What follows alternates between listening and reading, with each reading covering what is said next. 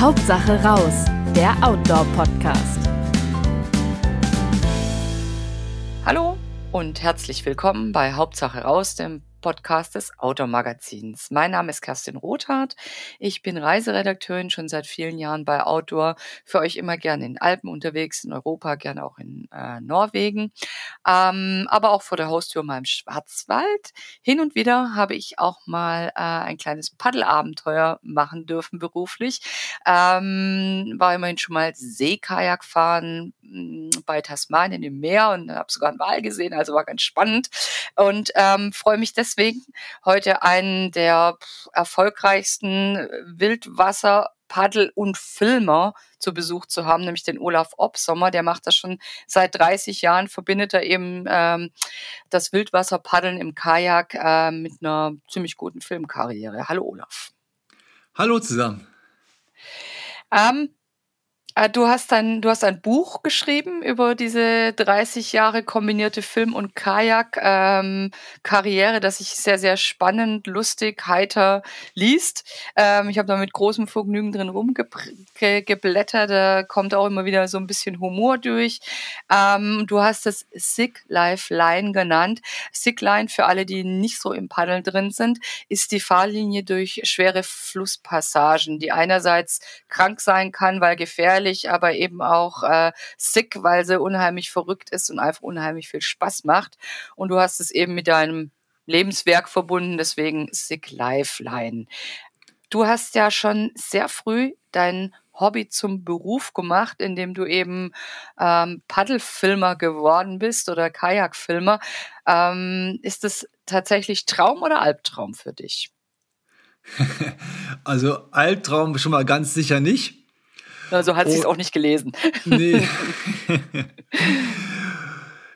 ja, ist natürlich, ähm, lebe ich meinen Traum. Ne? Klar, als, als junger Mensch äh, weiß man nie so genau, wo die Reise hingehen soll und wird im Leben. Man hat diverse Vorstellungen. Die Eltern haben diverse Vorstellungen für den ähm, mhm. Werdegang ihrer Kinder. Und ähm, ich wollte natürlich auch ähm, ein schönes Leben leben. und äh, bin irgendwie bei dem Kanusport dann äh, gelandet. Ja, das ist eigentlich ganz spannend, ne? weil du nebenher als alten Pflegehelfer gearbeitet hast, hast dann so parallel zum Kajaken und Paddeln und Filmen, hast du dann auch noch irgendwann den Altenpfleger gemacht, einfach als Standbein und hast da eigentlich mal ganz gut zwischen, sag ich mal, einem klassischen Beruf und äh, deinem Hobbyberuf hin und her gewechselt. Ja, also ich, ich sage mal so, dass mein Leben auf der Überholspur, mein berufliches Leben, hatte durchaus den einen oder anderen Stau. Ich habe ja erst eine Ausbildung zum Industriemechaniker abgelegt, dann ähm, sollte ich Maschinenbau studieren, ich war auch eingeschrieben.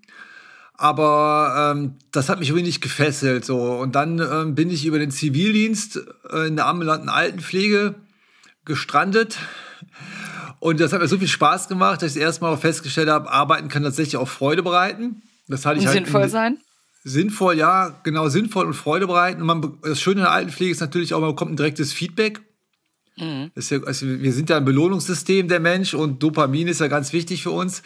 Und ähm, da hat man ja wirklich ein augenblickliches Feedback, wenn man, wenn man Menschen hilft. Ähm, dann bekommt man direkt auch eine Rückmeldung. Das ist natürlich sehr, sehr dankbar und schön an diesem Beruf. Und dann habe ich halt. Du das ja eigentlich auch ganz gut kombinieren, dass du eigentlich ziemlich viele Stunden gekloppt hast und dir dafür ähm, dann den Rücken freigehalten hast, auch für längere Paddelreisen. Ja, genau. Also ich war in dieser Einrichtung äh, zuerst auch beschäftigt als Altenpflegehelfer. Die Ausbildung habe ich erst ganz zum Schluss äh, gemacht. Und in der Altenpflege musst du dir vorstellen, man kann 365 Tage im Jahr arbeiten, 24 mhm. Stunden, wenn man möchte. Mhm. Ich hatte halt keine Festeinstellung. Ich war in einer großen Einrichtung mit 42 Menschen, war ich ein Springer, weil immer vom Personal jemand krank ist. Nicht nur einer, sondern mehrere. Also, und das muss ja aufgefangen werden, weil die Arbeit sonst nicht zu schaffen ist. Und so war ich natürlich dankbar, dass ich dort ähm, immer als Springer war. Und so habe ich mir, wie du es gerade gesagt hast, natürlich unheimlich Stunden angehäuft. Ich habe so 140 bis 200 Stunden im Monat gemacht und nur die Hälfte auszahlen lassen. Und dann, mhm. wenn ich dann wieder genug hatte, habe ich dann zwei, drei Monate oder, oder vier Wochen irgendein Projekt, also ein Kajakabenteuer ähm, umgesetzt und war in der Zeit natürlich äh, krankenversichert, sozialversichert, weil ich nur die Hälfte bekommen habe und ähm, habe auch noch Geld bekommen. Ja, und du wusstest, du kommst zurück und hast einen Job, ne? Also musst dann nicht wieder bei Null anfangen. Ähm, so richtig angefangen hat es bei dir ja ähm, nach dem Zivi mit einer Kanada-Reise. Magst du da kurz nochmal erzählen, warum das so ein kleiner Wendepunkt in deinem Leben war? Also ich bin genau nach dem ähm, nach der Ausbildung bin ich erst noch äh, auf der Fachoberschule mein Fachabitur nachgeholt und dann äh, den Zivildienst und dann habe ich äh, mir noch die Zeit gegönnt für eine ähm, Reise, bevor das Studium hätte beginnen sollen. Ich war sieben Wochen in Kanada unterwegs.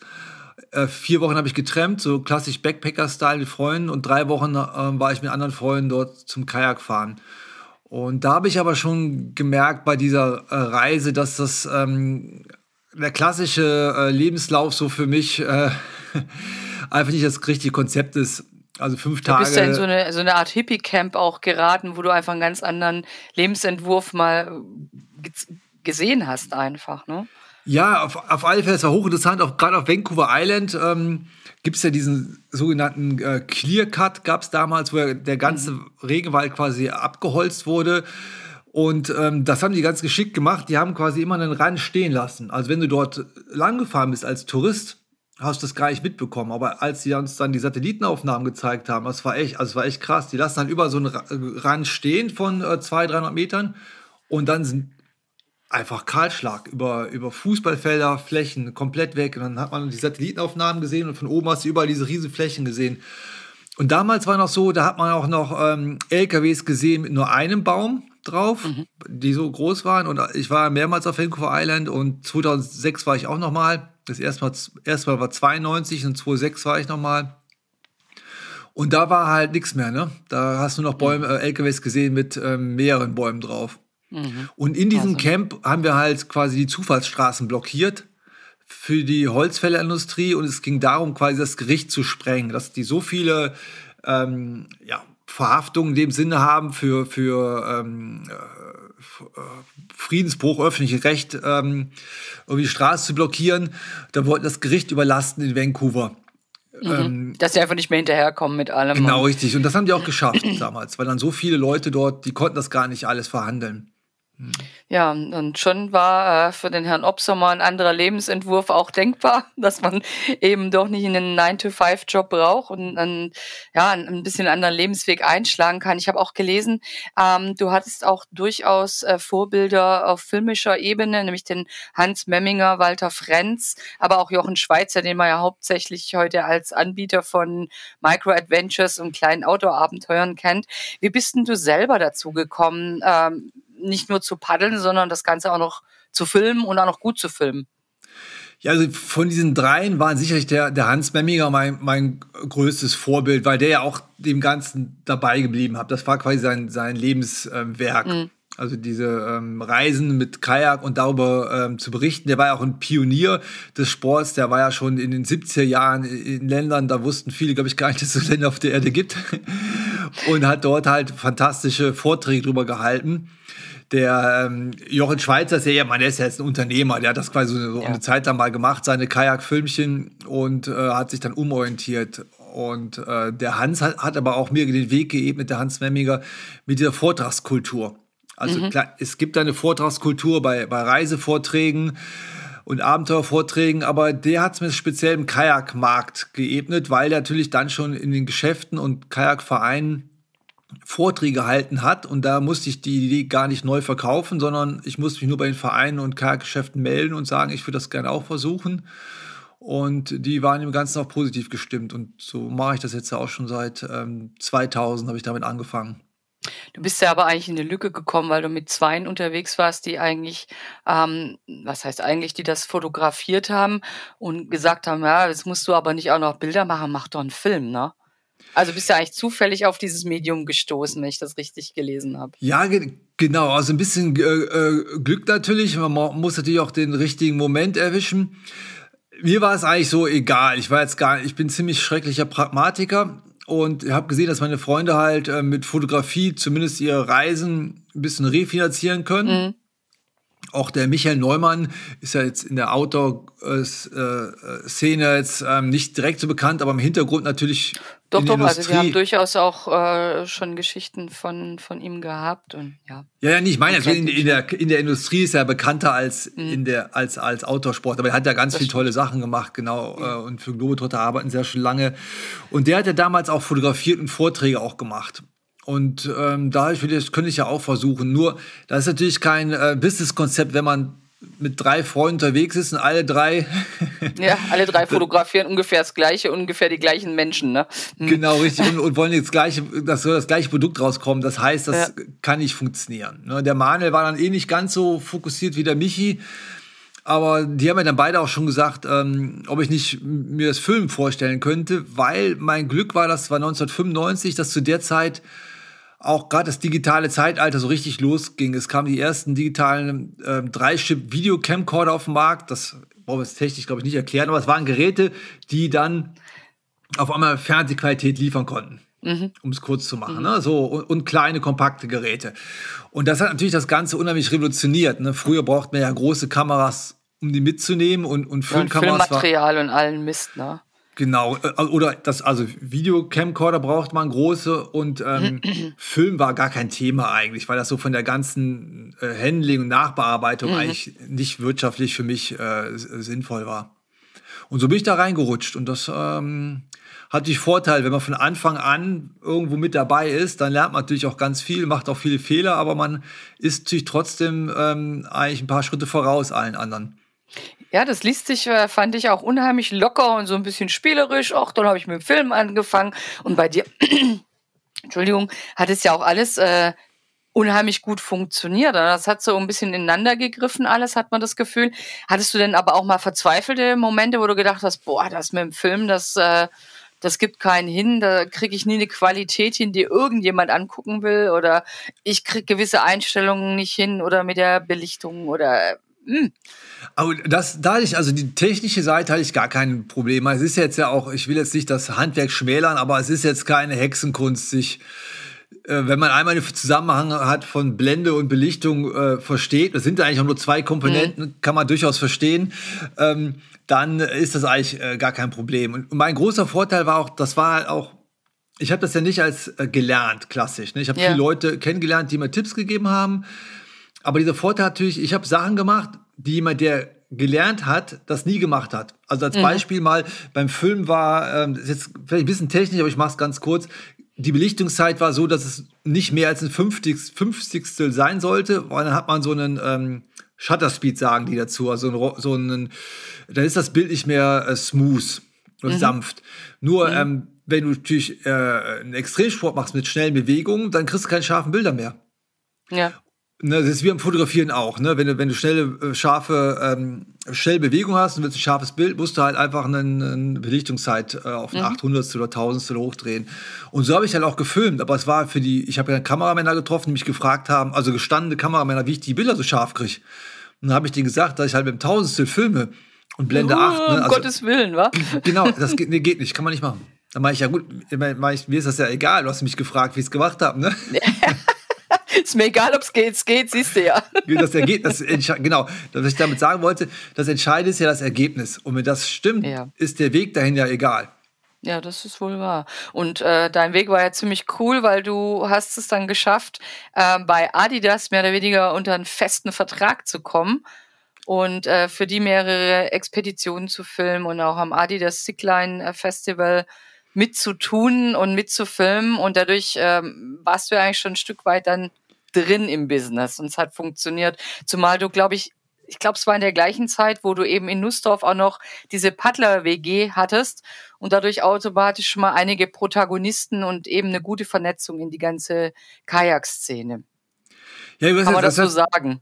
Ja, du hast jetzt ganz viele zusammengefasst. Also ich bin, habe irgendwann das, ähm, als rheinländische Frohnatur habe ich mich halt nach Oberbayern gewagt, nach Nussdorf am Inn und bin dort in ein ähm, Bauernhaus von 1512 gezogen. Und in diesem Haus haben auch schon äh, äh, Freunde von mir gewohnt. Wir waren quasi eine ähm, Wohngemeinschaft aus Kajakfahrern und Kajakfahrerinnen. Das äh, habe ich auch zehn Jahre dort gelebt. Und in dieser Zeit ähm, kam dann auch der Kontakt zu Adidas. Also mhm vielleicht noch zu der WG oder zum WG-Leben. Das war jetzt schon so ähm, eine legendäre Institution, muss man sagen, fast schon. Also wir hatten aus der ganzen Welt, alle großen Namen waren bei uns zu Besuch. Über mehrere Monate haben die teilweise auf dem Sofa gesurft. Ähm, kann ich eine kleine lustige Anekdote erzählen? Ähm, irgendwann war ein Freund von mir da, ein Engländer, der wollte sich gerne anmelden in Deutschland, weil er irgendwie ein Auto kaufen wollte. Das ging nur, wenn er ja. irgendwie drei Monate angemeldet war. Dann sind wir zum Einwohner, also zum Amt in Nussdorf gegangen. Und dann habe ich so, ja, hallo hier, ähm, ich möchte ihn gerne anmelden, will ihm ein bisschen helfen, der kann nur Englisch. Und dann hat die gesagt, ja, nee, das geht nicht. Ich so, ja, was spricht denn dagegen, ne? Ja, da würden ja schon 22 Leute wohnen, das wäre eine Kommune. ja, und? Dann wohnt er halt auch in der Kommune. genau, da habe ich, hab ich gesagt, es gibt in Deutschland ja kein, kein Gesetz, ob man nicht zu dritt in einem Zimmer leben kann, aber ich kann Sie beruhigen, Sie sollen mal die Namen sagen, die da bei Ihnen gemeldet sind. Ja. Natürlich im Laufe der Zeit haben sich Leute angemeldet und nie abgemeldet. Die sind dann nach mhm. der, also zwei Freunde nach Neuseeland ausgewandert und so habe ich die Liste von 22 dann wieder auf 8 reduzieren können. Und dann war die Welt auch in Ordnung und ich durfte den, ähm, den englischen Freund anmelden. Naja, gut, neun Leute lasse ich gerade noch gelten. Na prima. ja, aber dadurch hattest du ja automatisch ähm, auch für irgendwelche Filmprojekte schon einfach den Kontakt zu den, zu den ganzen Protagonisten, die du so gebraucht hast. Also, äh, wenn die eh bei euch residiert haben oder vorbeigeschaut haben, dann hat sich das ja auch wieder wunderbar gefügt eigentlich, ne? Zu deinem Zu einem Schaffen. und zu, zu anderem auch nochmal zurückzukommen, das war natürlich auch super für meine Zeit bei Adidas. Ne? Adidas hat, mhm. ähm, also ich habe bei den ganzen Jahren auch immer mit so einem ähm, Münchner TV-Produzenten äh, ein bisschen was zusammengearbeitet, der sich auf Extremsport spezialisiert hatte. Und ich war schon unheimlich oft in Norwegen. Norwegen ist eigentlich so meine ähm, große Leidenschaft oder eines meiner mhm. Lieblingsgebiete. Ich war über 20 Mal war ich, glaube ich, da. Und zusammen mit, mit dem Jens Klatt, einem Freund, haben wir auch einen, einen Flussführer über Norwegen geschrieben. Also Flussführer ist wie ein Wander- oder Kletterführer. Da stehen alle Informationen über die Flüsse und Schwierigkeiten drin. Und ähm, mein Freund, dieser TV-Produzent, kannte den. Und Adidas kam auf den zu und wollte ähm, in Norwegen eine Wildwasserproduktion machen. Mhm. Damals ganz mit dem äh, ganz bekannten der Schorchi Schauf. Das war der erste Kajakfahrer, der den Rheinfahrt von Schaffhausen befahren ist. Und er sollte so ein paar junge Kajakfahrer mitnehmen. Und ähm, er hat sich dann an mich erinnert und wusste natürlich, das A und O bei einer Produktion ist natürlich auch, äh, wenn sich jemand vor Ort auskennt. Ja. Also ich war jetzt quasi ähm, nicht dafür angestellt, das Ganze filmisch sondern, äh, zu regeln, sondern in fünf, wir haben ja die Produktion in fünf Tagen umgesetzt. In fünf Tagen haben wir quasi eine halbe Stunde Fernseh produziert.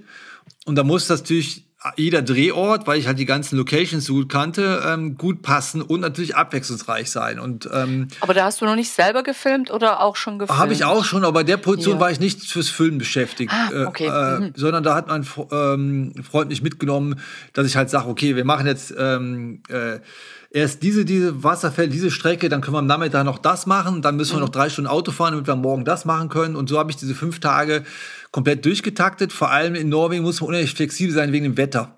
Mhm. Und das habe ich halt super hinbekommen, ähm, weil, weil ich halt auch so ein breites Wissen hatte über die ganzen Flüsse das wo bei welchem Wetter was äh, gut funktionieren könnte. Und am Ende dieser Produktion kam halt dann dieser, der Global Brand Manager von Adidas, ähm, der Axel, auf mich zu und hat mich schon so gefragt, ob ich mir nicht vorstellen könnte, für sie zu arbeiten und ein internationales Kajak-Team aufzubauen. Und ich hatte zu dem Zeitpunkt ja auch schon eine, eine Videoserie, ähm, äh, Sickline hießen die Filme, äh, vier Teile gab es bis dahin schon. Und die kannten die natürlich auch. Und ähm, da kam es dann, dass es dann das Adidas Sickline-Team wurde. Und ich habe für Adidas quasi 15 Athleten, Athletinnen betreut aus 13 Ländern. Und jetzt die Kurve zurück zur WG zu kriegen, dadurch, dass ich so gut vernetzt war, ähm, wusste ich natürlich auch, ähm, über ganz viele Talente weltweit. Mhm. Und bei Adidas war so, wir hatten verschiedene Konzepte besprochen. Einmal ein Konzept gewesen, dass man halt große Namen unter Vertrag nimmt. Ja. So, das wollten wir aber nicht, sondern wir haben gesagt, okay, wir bauen lieber ähm, ein ganz junges Team auf mit ambitionierten Menschen, die halt ähm, äh, groß werden möchten. Und die sind ja eigentlich auch automatisch dann wahrscheinlich der ein oder andere bei euch in der WG aufgeschlagen, weil da einfach schon so viele äh, Paddler beieinander waren. Da guckst du als junger Mensch dann auch dazu, ne? Ach, den kenne ich. Hm. Und da hast du die ja, die sind ja automatisch zugelaufen, würde ich fast sagen. Ja, das, das meine ich ja mit, genau. Ich hatte natürlich da, mhm. und, uh, weltweit, ne, ich kannte natürlich ganz viele Talente, wo, wo ähm, beim Talent ist es natürlich immer so, manche ähm, gehen dann auch in den Weg, ne, so, ähm, andere orientieren sich irgendwann um. Ne? Das ist natürlich immer ein bisschen Risiko. Das gilt ja grundsätzlich bei so Sachen. Aber zum Beispiel hat man den einen, ähm, den Gerd Solz, ist ein Spanier, mit dem war ich schon, als er 16 war, paddeln. Da habe ich schon gedacht, aus dem kann man ganz großer werden. Und die haben wir dann mit 19 Jahren bei zum Beispiel dann das Sickline-Team geholt. Der ist ja dann mit 21 auch Extremkarg-Weltmeister geworden. Mhm. Also als Beispiel. Ne? So, und so habe ich die, ähm, das Team für die zusammengestellt. Hab dann auch für Adidas eine, ähm, die ähm, Extremkarg-Weltmeisterschaft ins Leben gerufen die über zehn Jahre ging. Ähm, da ging es auch um, äh, also wie die entstanden ist, äh, reden wir später nochmal, glaube ich, zum anderen Thema drüber.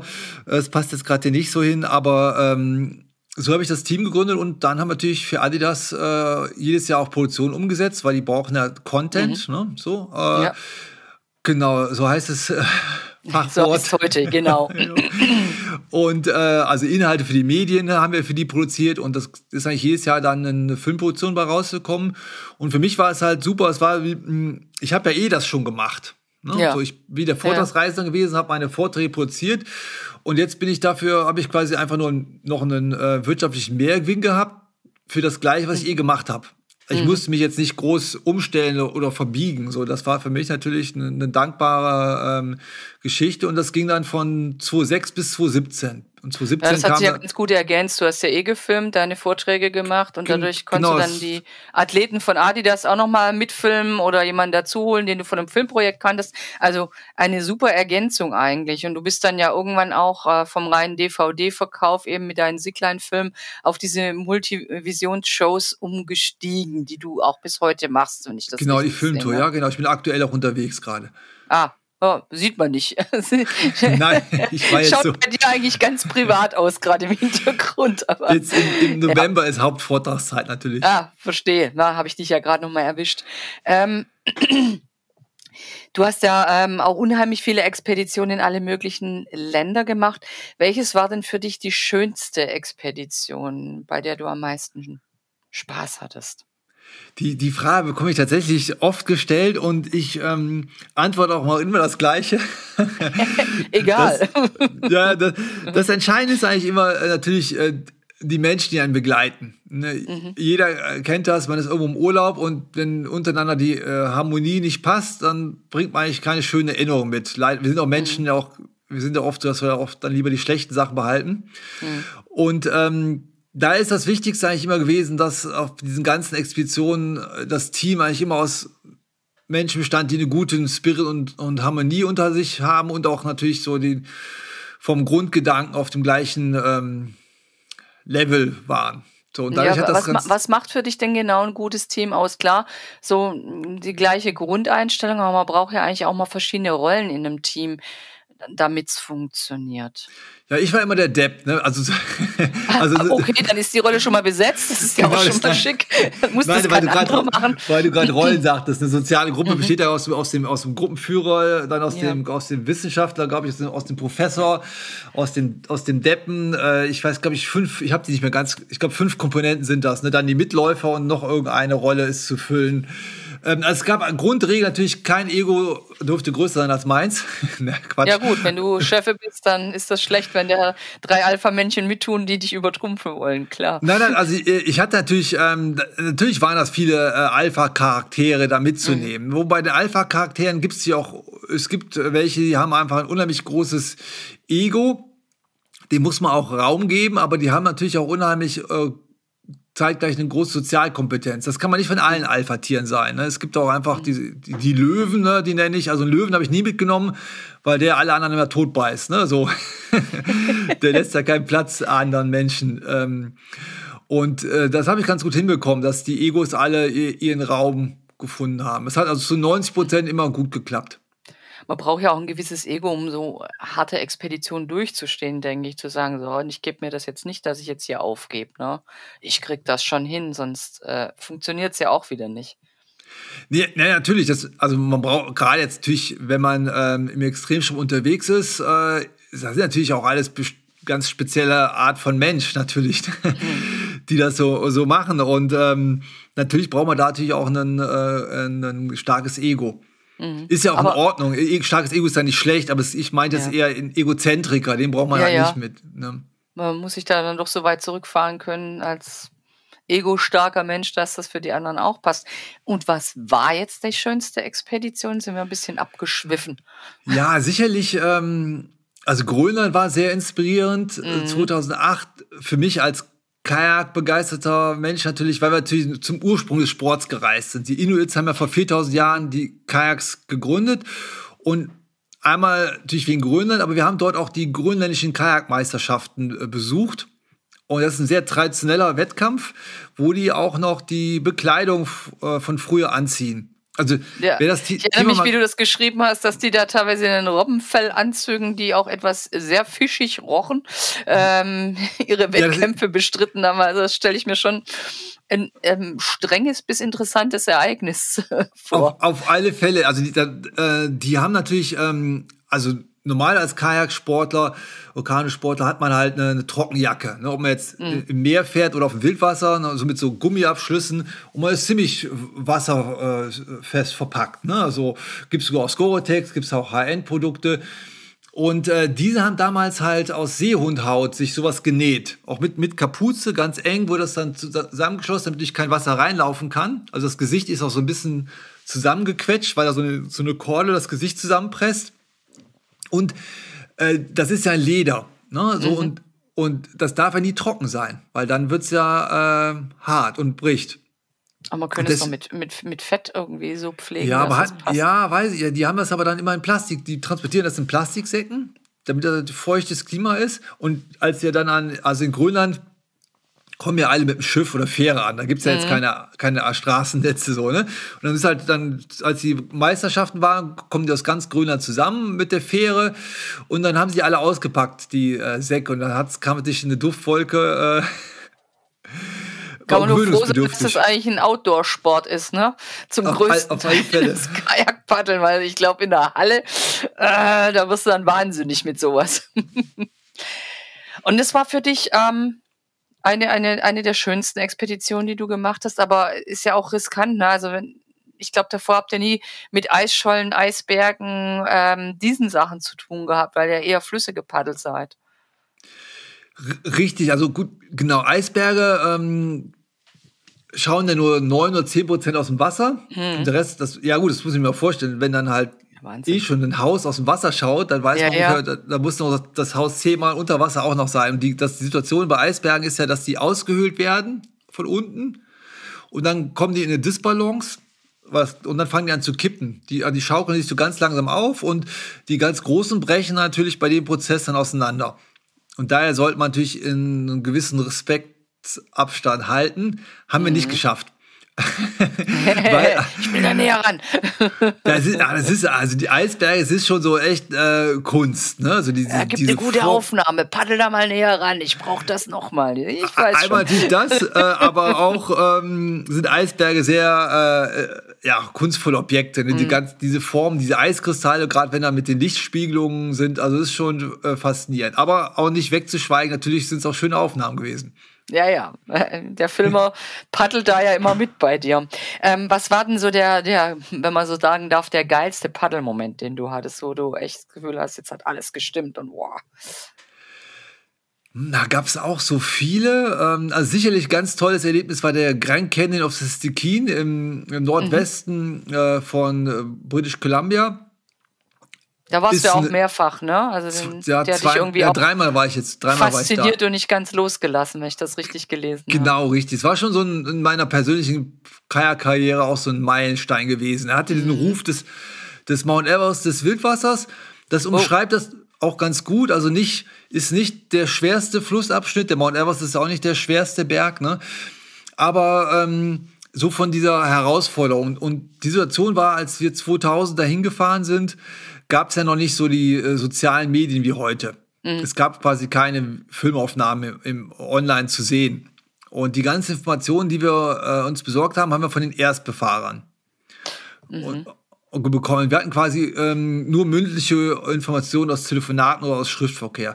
Und das, das ist schon was anderes, als wenn man das mal im Filmabschnitt vielleicht auch gesehen hat. Ne? So sieht die Stromschnelle aus, so ist die eine Flussbiegung und so weiter. G genau, richtig. Also, also, also zu einem ist ja so, äh, wir, wir, Menschen neigen ja dazu, wenn wir Geschichten erzählen, wir erweitern die Geschichten ja gern durch unsere, sagen wir es mal, Eindrücke und Gefühle. Ne? Aber dadurch verändern ja. sich Geschichten ja auch. Ne?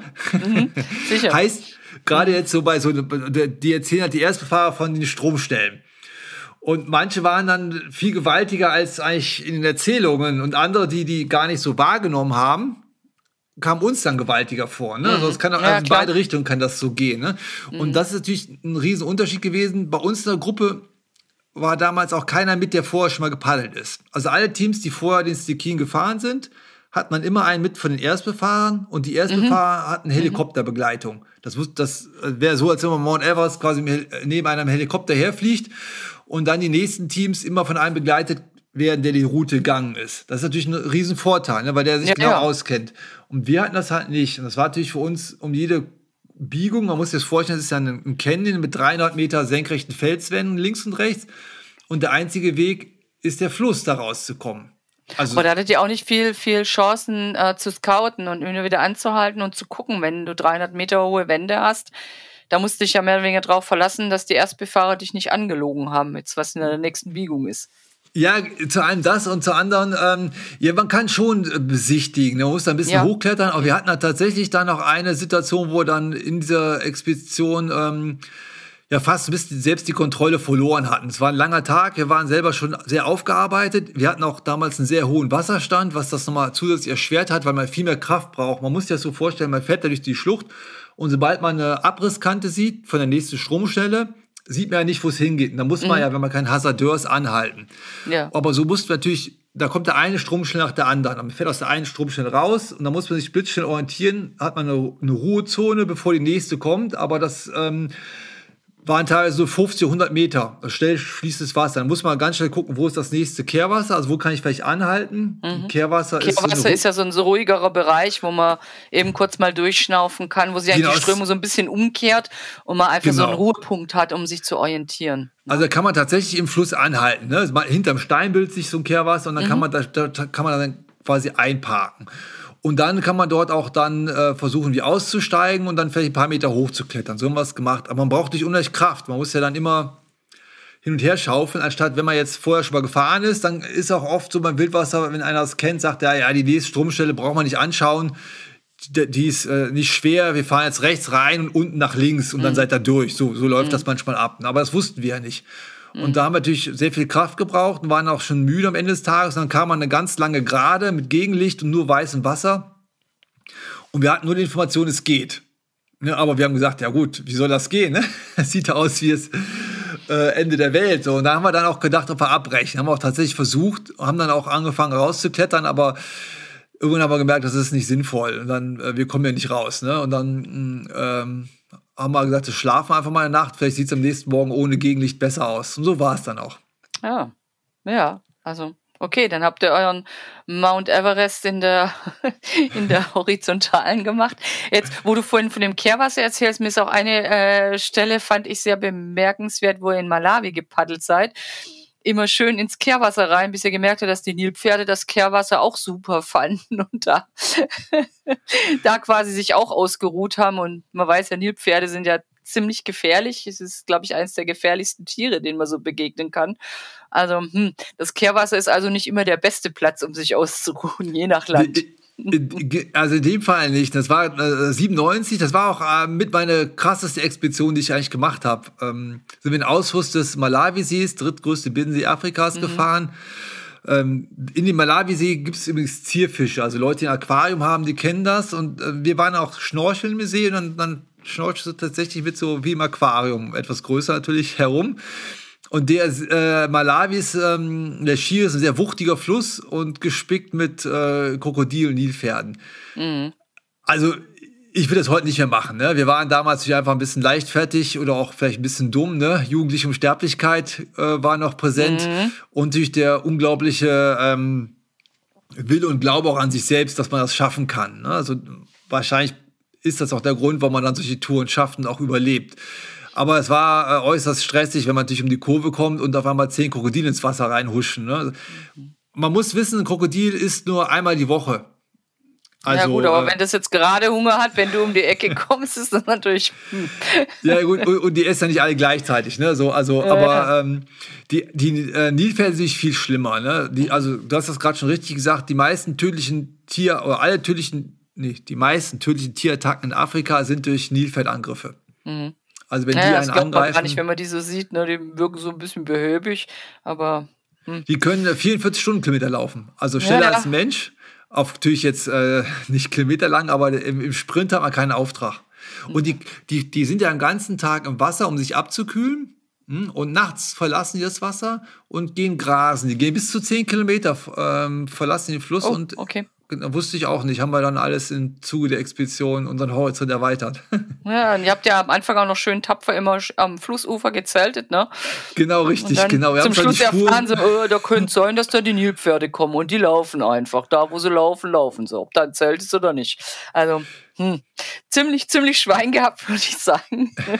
ähm, aber das wollte ich dich eigentlich auch fragen. Ähm, welches so der beschissenste Fluss war, also der, der, der blödste, war das jetzt tatsächlich der Malawi? Shir spricht man den aus? Shir? Shiri. Shiri. Shiri. Ähm, kann ich jetzt nicht sagen. No, also natürlich, klar war es schon, wir waren nach drei Tagen auch durch. Ne? Also durch mhm. meine ich jetzt so mental. Ne? Also mhm. wir, wir waren auch selber am Ende. Wenn du natürlich drei Tage mit solchen Ängsten konfrontiert bist, dann ähm, ja, brauchen wir nicht weiter erklären, ne? Ja. Waren wir auch überlastet, haben das in, aber ähm, kann ich gar nicht sagen, so, was das äh, der schrecklichste Moment oder schlechteste Erinnerung war beim Paddeln. Okay. Na gut, also viele schöne Erinnerungen hoffentlich, was ja auch viel, viel feiner ist als äh, lauter Schreckmomente. Ähm, Gab es denn äh, eine richtige Paddel-Schnaps-Idee, wo du gedacht hast, ey, das war eigentlich so bescheuert, äh, ähm, zum Glück überlebt und alles gut gegangen, aber äh, das war total beknackt, also.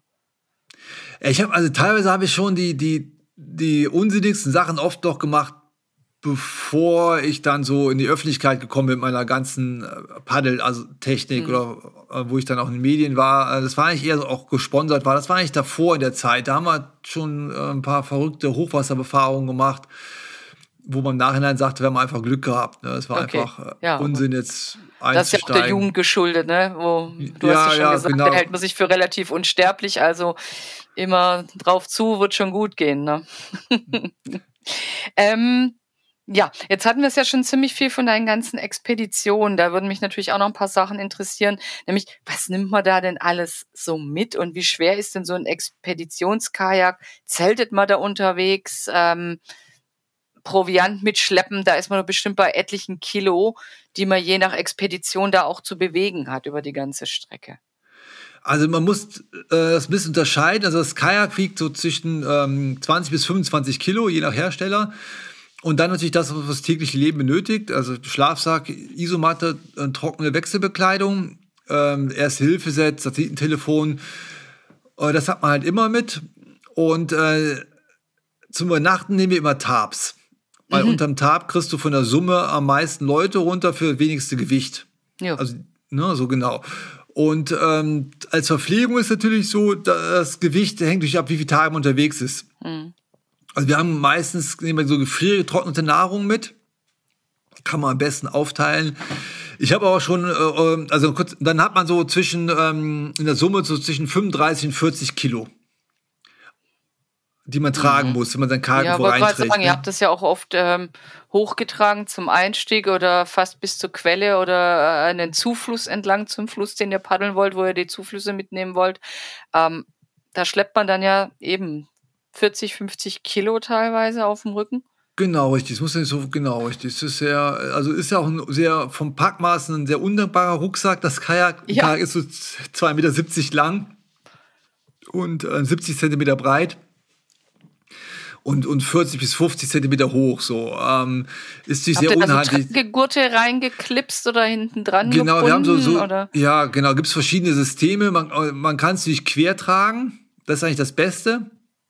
Aber ähm, naja, dann, mit Bäumen bleibst du ja links und rechts an allem wollte hängen. ich Ne? gerade sagen, ne, wenn Bäume sind, also wir waren mal in Sibirien unterwegs, da hätte das nicht geklappt. Da muss es Hochkant tragen. Da hast du das Problem, dass es natürlich, äh, dass es so hoch sein muss, dass er unten nicht gegen deine Fersen knallt Ja, und das ja. Unterschenkel, dass du noch laufen, dass du noch gehen kannst, weil sonst kannst du nur so Gänseschrittchen machen. Und äh, wenn es zu hoch ist, dann ist der Pendel zu arg. Also k- kleine Randgeschichte, ich war mal in Sibirien unterwegs, war 14 Tage ähm, abseits der Zivilisation, war das längste am Stück, was ich je gemacht habe. Und ähm, hatten natürlich relativ Nahrung auch mit. Und da sind wir teilweise 40 Kilometer die Flüsse hochgelaufen. ne? Wir sind ein, also einen Hauptfluss gefahren, den Kitoi, und sind die ganzen Zuflüsse immer hochgelaufen. Und haben dann auch äh, natürlich nicht mehr alles mitgenommen. Aber mit dabei war der Fabian Dörfer, mehrfacher Kanuslalom Weltmeister. Und der Fabian ist eher so der, der äh, 75 Kilo Mensch, so, aber austrainiert Muskeln. Und ich bin eher so äh, 100 Kilo Kompaktmensch. Ne? Und äh, dann sind wir beiden waren die letzten und sind dann losgelaufen und da war sehr viel Wald und Busch, weil es sind ja keine, gibt's ja keine Wege. Ne? Und, und der Fabian war halt hinter mir und oft musste man sich einfach durch so Büsche durchquetschen. Da habe ich natürlich einfach meine Masse eingesetzt, mich nach vorne gelehnt und bin da durch. Ja. Und den Fabian habe ich dann oft einfach nach hinten katapultiert. Uff. Weil er, nicht, weil er nicht genug Masse gebracht hat, um die Äste zur Seite zu biegen. Da war die Spannung Ja. der Äste zu groß, dass sie ihn wieder zurückgeschleudert haben. Dann ist er wie eine Schildkröte auf den Rücken gefallen. Da habe ich ihm mal aufhelfen müssen. Normalerweise ist der Fabian äh, zigfaches äh, fitter gewesen als ich. Ne? Weil er war ja dann, der äh, war zu der Zeit auch Hochleistungssportler. Ne? Und äh, ich war schon fit, aber ich habe natürlich nie das Niveau als Hochleistungssportler gehabt in meinem Leben. Mhm. Und ähm, das war eine ganz lustige Anekdote. Ja, manchmal hat das dann auch Vorteile, wenn man doch eigentlich ein bisschen zu, zu viel Masse hat, als man eigentlich sollte. Aber manchmal hilft das ja sogar. Ähm, apropos Masse, was wiegt deine Kameraausrüstung? So am Anfang war das bestimmt noch mehr, wo die Technik nicht so fortgeschritten war. Aber wenn du sagst, oh, magst du 30, 45 Minuten Film mitbringen, ähm, in einer guten Qualität, mit denen du eben auch auf Tour gehen kannst, was schleppst du da dann an, an, an Gewicht auch wieder mit? Also es war eigentlich zur Zeit mit den Videocamcordern noch relativ dankbar, weil da haben wir ja keine Wechselobjektive mitgenommen. Mhm. So, ein Camcorder war überschaubar vom Gewicht. Ne? Also er hat ja ein Zoom-Objektiv drin gehabt. Eigentlich hat man damals mal, habe ich noch ein Stativ mitgenommen, weil damals gab es diese optische Bildstabilisierung, war noch nicht so ausgeprägt, wie sie jetzt heute ist. Und ähm, heute habe ich ja dann äh, quasi eine, ähm, einen Fotoapparat, ähm, Micro Four Search Technologie nutze ich von äh, Panasonic und die Wechselobjektive. Es ist schon ein bisschen schwerer. Ne? Hat es Okay. da mit den Ob Objektiv ist aber in der, jetzt im Vergleich zu Sony oder Canon und Nikon, ist das Panasonic Lum- Lumix-System das Beste vom Gewicht her. Am kleinsten, am kompaktesten, am leichtesten im Vergleich zu den anderen. Ne? Ähm, und äh, trotzdem ist es viel schwerer als ein Camcorder. Nur jetzt brauche ich kein Stativ mehr mitnehmen, weil die optische Bildstabilisierung der, der, der Linsen und der Kamerasensor ist so gut geworden, dass ich auch mit langen Brennweiten, mit Teleeinstellungen aus der Hand filmen kann.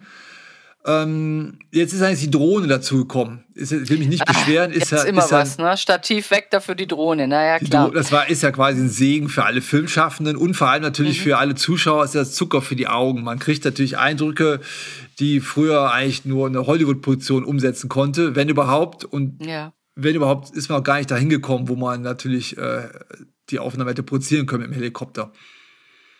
Und äh, wie viel Kilo sind es jetzt trotzdem so? Achso, Äh, die Frage habe ich gar nicht von beantwortet, ne? Fünf, fünf oder Ja. zehn Kilo? Oder? Nee, ähm, ich würde das mal so auf, auf fünf bis sechs beschränken. Man hängt ein bisschen Okay. davon ab, wie viel, wie viel Objektive ich auch mitnehme. Das variiere ich so ein bisschen, was ich mache. Ja. Ja, gut, okay. Ist Also, überschaubar, ist überschaubar, ne? So. Ja. Und äh, wie habt ihr das dann unterwegs auf den meisten ähm, Flüssen mit Wasser gemacht? Wasser ist ja vorhanden, einfach einen Wasserfilter mitgenommen. Oder ähm, musste man manchmal auch Frischwasser mitnehmen, dass man nicht vor Ort irgendwie gefiltert hat? Nee, das wird nicht klappen, ne? Da- Dann bist du ja, wenn du, wie willst du jetzt, Ja. wenn, Minimum ist ja drei Liter am Tag, was er trinken soll. Mhm. Wenn man jetzt sich anstrengt körperlich, braucht man halt mehr, ne? Ja. Und das kannst du ja gar nicht äh, umsetzen. Ne? Da haben wir ja gefüllt, also entweder filtern oder wir haben auch so aus den Flüssen getrunken. Ich meine. Oh. oft ist man, Ja, gut. ist man ja, gut, wir sind ja abseits der Zivilisation unterwegs, wo auch oberhalb keine Industrie oft ist. Ähm, klar, es gibt äh, auch Bakterien im Wasser, ähm, aber im Prinzip äh, haben wir oft einfach nur aus dem Fl- Ja, in Russland so haben wir eigentlich haben wir gar nicht gefiltert. Jackkack im Wasser oder sowas. Das will man dann ja eigentlich auch nicht irgendwie versehentlich mittrinken, aber gut, ja. Es Ja, läuft ja relativ schnell das Wasser in den wilden Genau, Flüssen und, und- dann. Und jetzt ist ja dann in Sibirien, in den Wäldern gibt es viele kleinere Bäche. Also das, Ja. das Wasserversorgung war eigentlich in der Regel gar kein Problem. Okay. Ähm, ja, jetzt sind wir schon bei Wassersauberkeit, äh, Verschmutzung. Man hört ja immer mehr, dass ähm, Staudammprojekte natürlich an den schönsten Wildflüssen entstehen. Wildflüsse, die bei euch auch Flussgötter heißen. Das finde ich ja sehr hübsch. Also so ein richtig wilder Fluss ist dann ein Flussgott. Da stellt sich mir die Frage, sterben die Flussgötter weltweit gerade aus oder überleben welche von den Göttern? Hm, das kann ich noch nicht vorhersagen, aber äh, wir witzeln manchmal so, dass wir eigentlich eine aussterbende Sportart betreiben. Zu einem d- durch die äh, ähm, ganze Verbauungsproblematik und natürlich durch den Klimawandel auch, ne? so dass die äh, so, so trocken wie es wird, ne? ähm, oder jetzt geworden ist, führen die Flüsse einfach weniger Wasser. Ähm, die Stauderproblematik würde reichen, um einen ganzen eigenen Podcast zu filmen. Ja, sicher. Aber äh, grundsätzlich, vielleicht um es kurz zu machen, ähm, für alle Zuhörer, es, Wasserkraft ist nicht immer die saubere Energie, die einem verkauft wird. Und zwar, äh, jetzt um es ganz beispielhaft zu machen, diese klassischen Pumpspeicherkraftwerke äh, bestehen aus zwei Stauseen und das Wasser, ein Stausee liegt oberhalb und dann ähm, wird dort Strom produziert und das Wasser lief, läuft in den unteren Stausee und wird dann nachts zurückgepumpt.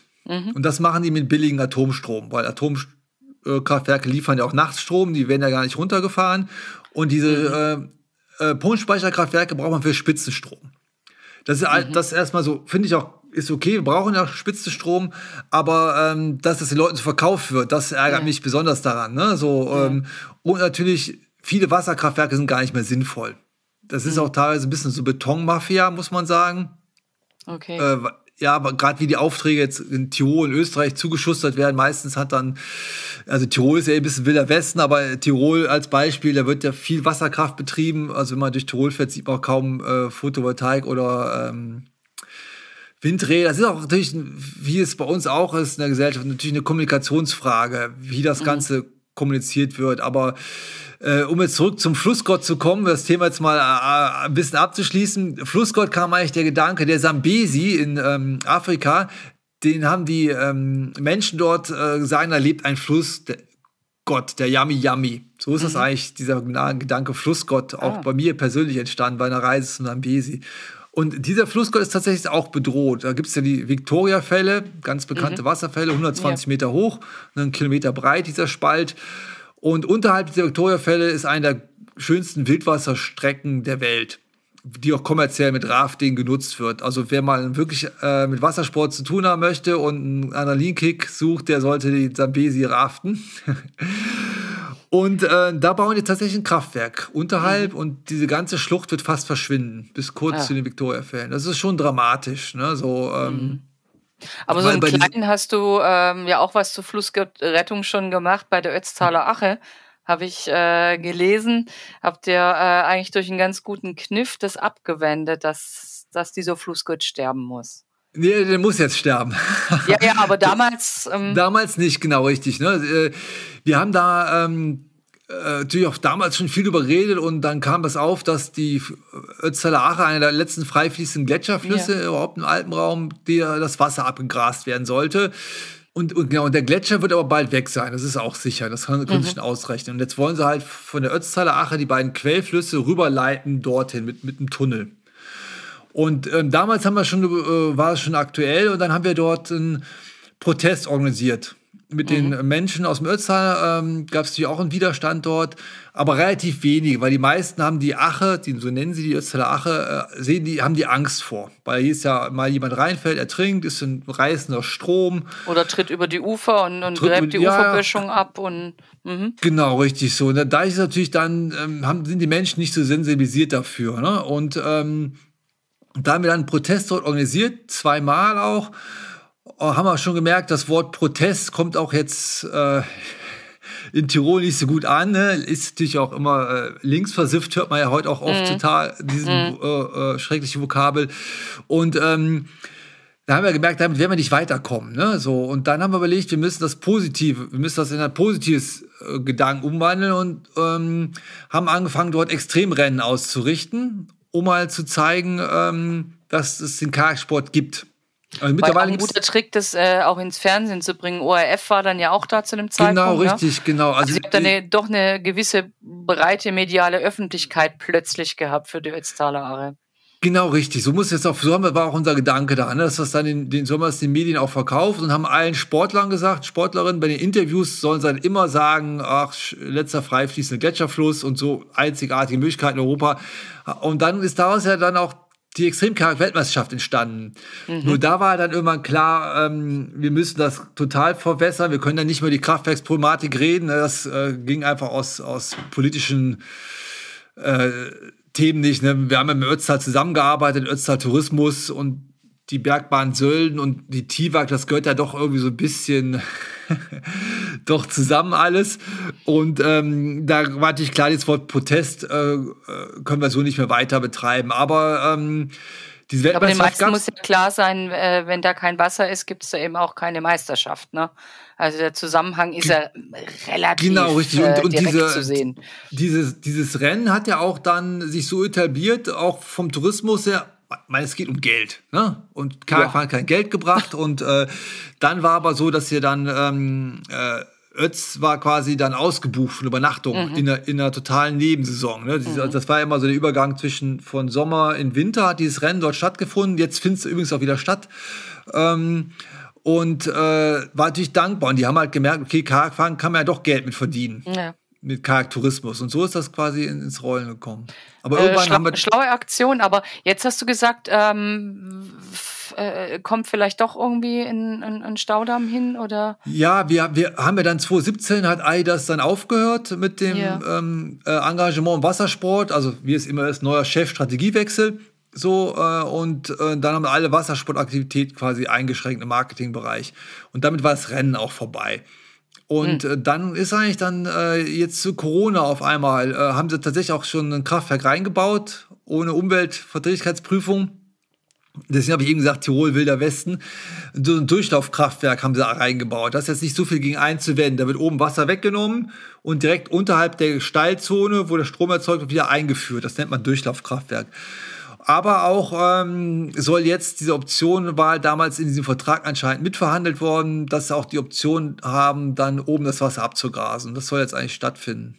Und dann ist äh, der Flussgott zumindest äh, halbseitig. Da ist ein weiterer Flussgott dahin. Ne? Weil diese ganzen Thematiken mit äh, Restwassermengen, die dort immer äh, mhm. erklärt werden, so, das kann man in die Tüte hauen. Das ist wie oft bei so Sachen, das äh, findet nicht statt. Also das ist nie, die, da, weil da gibt es so viel Kleingedrucktes und die Restwassermenge, die sie erzählen, die abgelassen wird, ist meist, also ich, ich wüsste kein Kraftwerk, die sich da ähm, dran hält. Aber die, diese, ich weiß gar nicht, ob wir noch die Zeit haben, aber diese ganze Kraftwerksproblematik ist schon unheimlich wichtig, was die Menschen halt nicht verstehen, ist ja, dass ja so ein Flusssystem wichtig für das Ökosystem ist, weil ja der ganze ähm, Ab... Äh, Rieb von dem Kies wird ja weiter transportiert, ne? Und aus Kies wird auch Sand so, ne? Und wenn durch Kraftwerke entstehen, findet das nicht mehr statt. Ja. Dieser ganze ist ja auch äh, ein, ein, Dünger findet nicht statt. Es äh, bilden sich woanders dann Aufhäufungen, wo sie genau. nichts zu suchen haben. Ne? Also das ist schon, denke ich, auch ein Also da kann, ich eine ganz kleine Geschichte noch erzählen. Im Engadin in der Schweiz, ja, die Schweiz ist ja ewig ein Schweizer Käseberge, weil so viele Wasserkraftwerke dort sind, witzeln wir immer.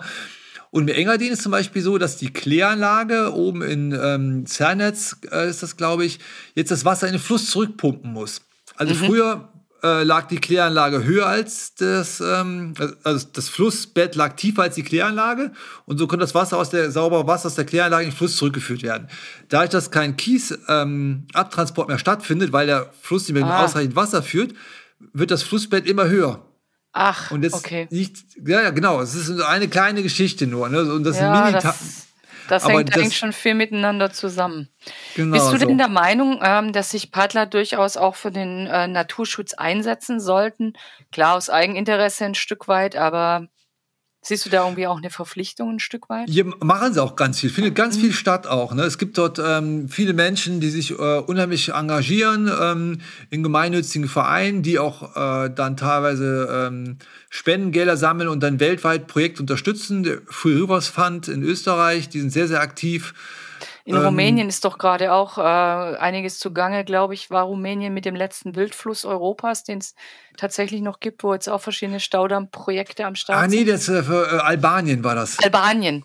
Albanien, ja, ja, genau, ja, Alba genau, genau, Albanien, die Vostra, mhm. Äh, aber die ist ja jetzt abgewendet worden. Mhm. Da haben sie auch schon aber angefangen zu bauen. Da waren ja auch wahrscheinlich ähm, Kajaksportler auch mit im Boot, haha, ähm, die da irgendwie sich ja, auch mit engagiert haben. Maßgeblich. Da gibt es also gibt's ja. jemanden aus den, den Rocks, heißt der aus, ähm, aus Slowenien, der sich Balkan Rivers Tour, also in, in der ganzen Balkanregion werden wahnsinnig viele Kraftwerke geplant. Mhm. So, ich glaube 2400 sind es eine Zahl. Und ähm, es ist unvorstellbar. Und diese ganzen Wasserkraftwerke werden, es wird ja auch in den USA teilweise wieder zurückgebaut. Mhm. Weil die einfach nicht mehr rentabel sind, diese ganzen Dinger. Ne? Also die, mhm. deswegen meinte ich eben auch mit Be Be äh, Betonmafia, Betongold. Ne? Die Baukonzerne verdienen oft mehr, als nachher die Stromindustrie damit erwirtschaften kann.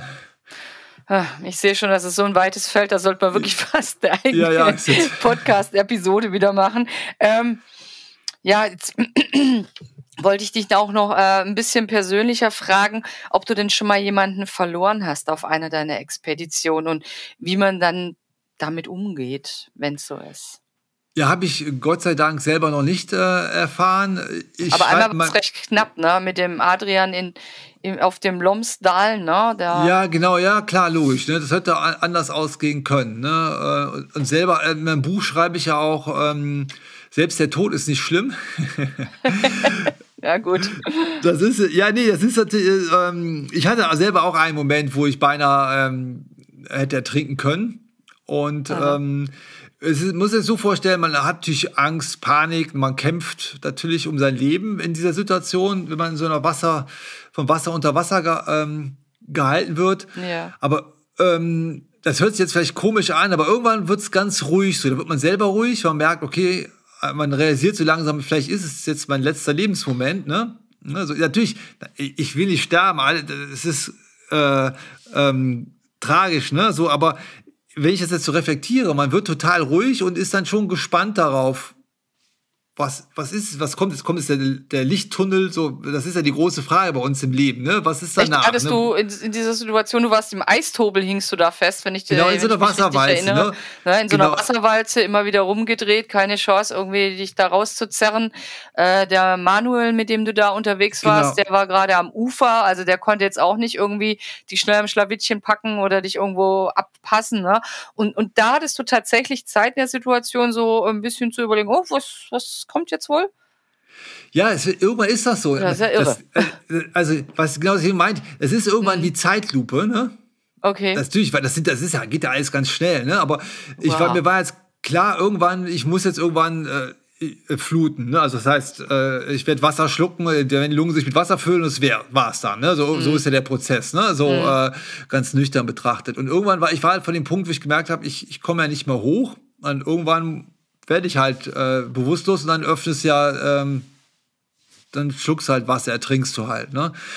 Und da war ich, aber das meinte ich halt eben, ähm, dass das totale äh, Ruhe war irgendwie und natürlich halt ähm, die Spannung von dem Moment, weil ja jetzt klar war, anscheinend war es war es mhm. das jetzt so. Ich hatte schon gedacht, okay, es gibt ja jetzt kein Zurück mehr und jetzt schaue ich, was kommt. Was soll ich auch anders Hast machen? so ein bisschen ne? reingeschickt sozusagen, ne? ja, ja, ich meine, jetzt, wie gesagt, ich nicht, nicht, dass ich mich auf den Moment äh, sehne, ne? Aber äh, ja, ja. es war einfach, als er da war und das war der Moment, wo ich dann wahrscheinlich auch total äh, körperlich äh, aufgehört habe, dagegen anzukämpfen. Ne? Ich war zu dem Zeitpunkt war ich auch, auch sehr, sehr fit in meinem Leben körperlich. Also ich habe auch sehr lange dort äh, kämpfen können. Mhm. Ähm, und dann habe ich total entspannt und dann bin ich in so eine Unterströmung gekommen. Das, das äh, ist jetzt sehr technisch, vielleicht für Leute, die sich gar nicht mit Wasser auskennen, aber es gibt im Wasser natürlich verschiedene Strömungen auf verschiedenen Ebenen.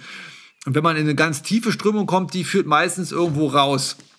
und du warst Wasser. dann so entspannt, dass du überhaupt die genau, Chance hattest, in diese tiefe Strömung abzusacken.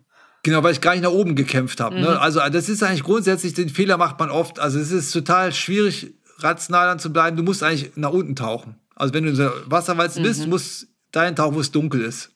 Macht man natürlich nicht, ne? Ja, kann, kann man auch schwer auch eher nicht so machen. Das Licht zieht einen doch mehr an, ne? Ja, ja, klar, man hat ja auch die Hoffnung, dass man wieder rauskommt, ne? Oder dass genau, du siehst, oben ist hell, ne? Und eigentlich musst ja, du runter klar. und da kommt dann so eine, ist, ist meistens so, da ist dann so eine Strömung, die, die kann ich dann rausziehen. Ja, und du wurdest dann ja quasi durch eine Felsspalte ausgespuckt genau, per Tiefenströmung und Genau. Der HNU hat dich dann da irgendwo auch gleich äh, irgendwie an der richtigen Stelle dann voll ins rausgefischt und also, ja. also ich meine jetzt mal, äh, das ähm, sinnbildlich war diese Aktion auch für Übermut und Überheblichkeit. Also wir haben eine, eine, eine, Kette von Fehlern gemacht, dass es überhaupt dahin gekommen ist. Es war jetzt nicht so, dass ich da jetzt eine maximale Schwierigkeit gefahren bin. Ne? War ja auch war, so schon ein bisschen dämmerig, aber wir nehmen das noch mit so ein bisschen. Genau, äh, richtig. Wir, wir sind, wir sind super, wir sind tolle mhm. Paddler, wir sind die Strecke schon gefahren. Ja, Der ja. Fluss hat eigentlich zu viel Wasser gehabt. Es war eigentlich schon dämmerig. Wir wussten eigentlich, es war Winter. Wir wussten, wir werden im Dunkeln aussteigen, aber wir fahren jetzt noch schnell in Eistobe. Ne? Das mhm. ist ein Kilometer lang. Äh, man Seid ihr wahrscheinlich schon auch schon gefühlt tausendmal gefahren, von daher, boah. Nee, ne? nee gar nicht so oft, aber so. Ähm, mhm. so, ähm, und dann sind wir halt da durchgebrochen. Ähm, hm. Jetzt haben wir schon sehr, sehr lang gesprochen. Es ist auch total spannend, könnte mich nur ewig mit dir weiter unterhalten. Aber kannst du ähm, so ein bisschen zusammenfassen, was bedeutet Wildwasserpaddeln eigentlich für dich? Kannst du das so in einem Satz sagen? Äh, Wildwasserpaddeln ist für mich so sinnbildlich für diesen Flow. Also man ist äh, in einer Art Meditation Ne, ja. man ist wirklich, das Wasser ist ein dynamisches äh, Element und ähm, das ist so diese Faszination, die mich dort äh, unheimlich mitnimmt, dass man einmal dieses Flow-Erlebnis hat mhm. und natürlich auch ähm, für jeden bei dem Sport was ist, ob man jetzt Adrenalin-Junkie ist oder einfach nur mal in eine andere Welt abtauchen möchte. Äh, Kanusport ist ja nicht nur extreme Sport, sondern es gibt ja ganz äh, breite Vielfalt dort und äh, das fasziniert mich beim Sport. Und man muss nirgends in der Schlange stehen, wie jetzt am Skilift oder bei Skitouren oder beim Bergsteigen ist ja auch Klettergärten. Mhm. Ist so ein kleiner Sport. Hoffentlich bleibt das auch. Ist zwar schlecht wirtschaftlich, aber ähm, das ist schon angenehm. Man, man trifft kaum Leute. Und was ähm, würdest du dann machen? Es bedeutet ja sehr viel, wenn es irgendwann immer geht, aus gesundheitlichen Gründen, aus Altersgründen dann mache ich was anderes. Also ich bin da war ich schon immer. Ich hab, ja, aber was? auch äh, Wandern. Also ich habe zum Beispiel schon die so, ich würde gerne mal ähm, um England herumwandern komplett und um Nor und von Süd nach Nordnorwegen wandern. Wir waren ja eben auch okay. bei klimafreundlichen Sachen, also Ziele, ja. die ich quasi mit Bus und Bahn erreichen kann. Ne? Und dann ähm, dort halt eine Aktion machen. Also ich, ich meine, ich mache fahre jetzt schon so lange, ich mache es auch noch gerne, aber ist jetzt auch kein Drama, wenn es äh, irgendwann nicht mehr geht. Ich habe jede schon. Menge schöne, schöne Erinnerungen. Davon zerrt man ja auch sein ganzes Leben. Du bist da sehr entspannt, was das angeht. Und ähm, wir können da auch gerne schon mal einen Deal machen, dass du dich meldest, wenn du mal so eine große Wanderung machst, weil Outdoor braucht solche schönen Geschichten, die auch schön erzählt werden, auch immer wieder. Also ja, vielen Dank. Ich hoffe, äh, wir sehen, hören uns irgendwann mal wieder. Vielleicht auch, wenn du dann zu uns Wanderern übergelaufen bist, sozusagen. Würde mich sehr ja, freuen. Vielen, vielen Dank für das Gespräch. Ähm, das Buch habe ich gerade erwähnt, würde ich natürlich, äh, das, äh, zu de dessen Anlass wir uns gerade auch unterhalten, würde ich natürlich in die Show Notes verlinken, einfach äh, nochmal alle Angaben damit unsere Hörer ähm, das Buch auch finden können. Ich würde auch deine Homepage natürlich rein verlinken, ähm, damit man einfach ein bisschen mehr noch über dich erfahren kann. Und wir stellen das Buch auch kurz bei uns in, in, im aktuellen Heft in der Outdoor vor. Ähm, würde ich auch reinstellen, wann es erscheint. Und äh, ja, gebe da einfach mal nur alle Angaben, damit äh, die Leute noch viel, viel mehr über dich erfahren können. Vielen Dank und bis demnächst mal wieder. Ja, vielen Dank, ganz meinerseits. Wenn euch unser Podcast gefällt und ihr keine Episode mehr verpassen möchtet, dann abonniert uns doch gerne gleich hier oder auch unseren Newsletter auf outdoor-magazin.com. Natürlich findet ihr uns auch gedruckt am Kiosk oder per Abo in eurem Briefkasten und klar auch auf Facebook und Instagram. Bis bald hier oder draußen auf Tour. Hauptsache raus, der Outdoor-Podcast.